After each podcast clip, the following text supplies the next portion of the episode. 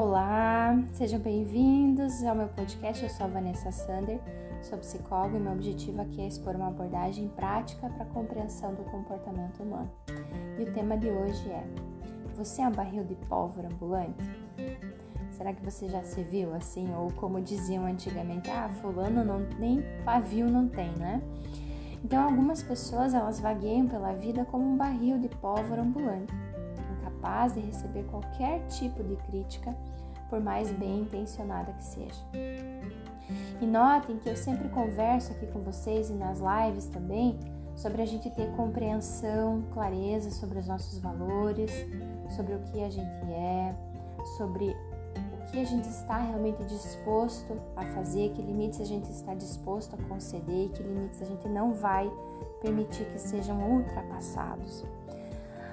No entanto, isso é diferente de você é, vivenciar as situações e responsabilizar o mundo por tudo de ruim que acontece na tua vida e ter uma postura muito reativa. Então, a questão do barril de pólvora aqui que chama atenção a princípio é que a postura da pessoa acaba sendo muito reativa e geralmente ela é, é exagerada para a situação. Então, se alguém às vezes falou alguma coisa para você, você viveu uma situação, note como você reagiu diante daquele evento. Como é que fica para você depois daquilo? Alguém é, fiquei vermelho, fiquei com raiva, me senti ridicularizado. O que, que foi efetivamente que aconteceu ali? Então, é, os outros também servem como uma ferramenta de autoconhecimento. Então, se há uma situação, se pergunte. Eu sempre sugiro aqui que a gente faça um trabalho de um, um experimento. Eu sou um cientista de mim mesmo, não é isso que diferencia nós dos animais. A gente tem consciência e a gente pode escolher os nossos atos. Então, diante de uma situação que de repente é difícil para mim, e eu me pego ali de repente vermelho, ruborizado, com raiva, com vergonha, um mix de sentimento, e eu jogo isso em cima do outro, ah, o outro que foi grosseiro comigo, aonde que já se viu falar assim comigo, eu estou também deixando de me responsabilizar pelo que eu fiz até que a situação chegasse nesse fato.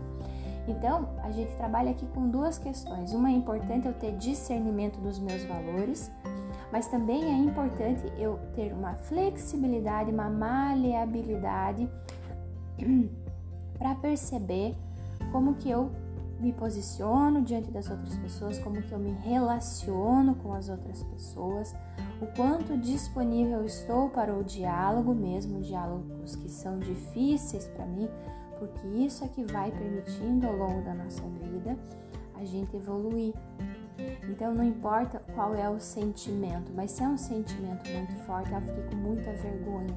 Eu preciso assumir primeiro isso para mim quando eu consigo assumir isso para mim, eu também vou ter relações mais honestas com as pessoas, porque então eu vou estar me posicionando e estou flexível aqui para assumir, inclusive, que eu também falho, que eu também às vezes posso magoar, que às vezes eu posso ser inadequado, que eu posso ser vulgar, que eu posso expor as pessoas a uma situação que não, não é bacana. E não é fácil isso, não estou dizendo que é fácil, é difícil a gente assumir as nossas falhas.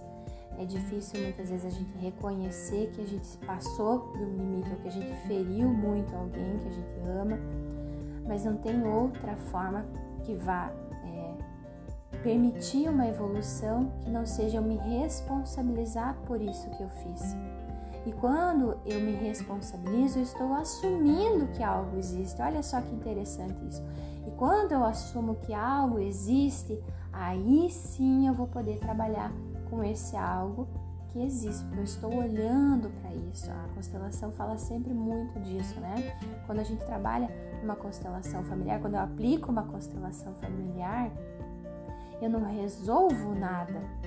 O cliente também não resolve nada naquele momento, mas ele está olhando para algo, ele está olhando para um padrão familiar, ele está olhando para um padrão de comportamento. E aí, diante desse olhar, eu vou ou não ter a minha ação, tá? Então, observe os teus comportamentos, observe como você reage com as pessoas e observe principalmente aquelas questões em que você fica muito reativo, né? A emoção vem muito forte. Então, a, a chance de você estar tá vivendo uma situação que não é adequada àquele momento, ela é muito grande. Então pode ser que seja um trauma do passado, pode ser que seja um empilhamento de âncoras tuas que você viveu e que chegaram até ali. Pode ser que foram aprendizados que você teve na infância que você nem parou para observar se aquela crença realmente é, é, é boa ainda ou não para ser mantida aqui na tua vida. Mas o fato é que é esse olhar que vai permitir que você então possa evoluir em relação a isso. Então, quando, quando existe um constrangimento, quando existe uma raiva, quando existe uma vergonha, quando existe uma situação em que a minha reação ela é muito exagerada, eu percebo muito em mim, por exemplo, quando eu fico vermelha, né? Eu, alguém me falou alguma coisa, eu fico vermelha, então isso indica para mim hoje eu já tenho, consigo ter consciência que ah, é o meu ego, é o meu ego ali que não quer assumir que está se batendo e como que eu vou fazer isso, mas eu sempre pergunto como eu vou fazer isso e eu não deixo também o tempo passar muito, muito tempo. Ah, aconteceu uma situação e eu percebi que ali naquela situação eu, eu passei da linha, eu evito deixar muito tempo para eu resolver aquela situação.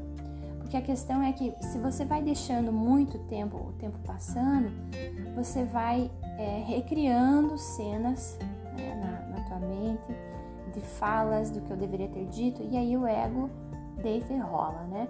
Então, evitem esse tipo de pensamento que não vai trazer a uma resolução, que só vai buscar uma autoafirmação através da raiva, através ah, do ódio ou do distanciamento, tá? A sugestão que eu quero deixar aqui nessa situação é que se você observar um, uma repetição de comportamento, alguma coisa nesse aspecto, é, ou uma reação muito forte, alguma crítica, observe qual que é o elemento de verdade nela que você não gostou de ter percebido ou de ter visto.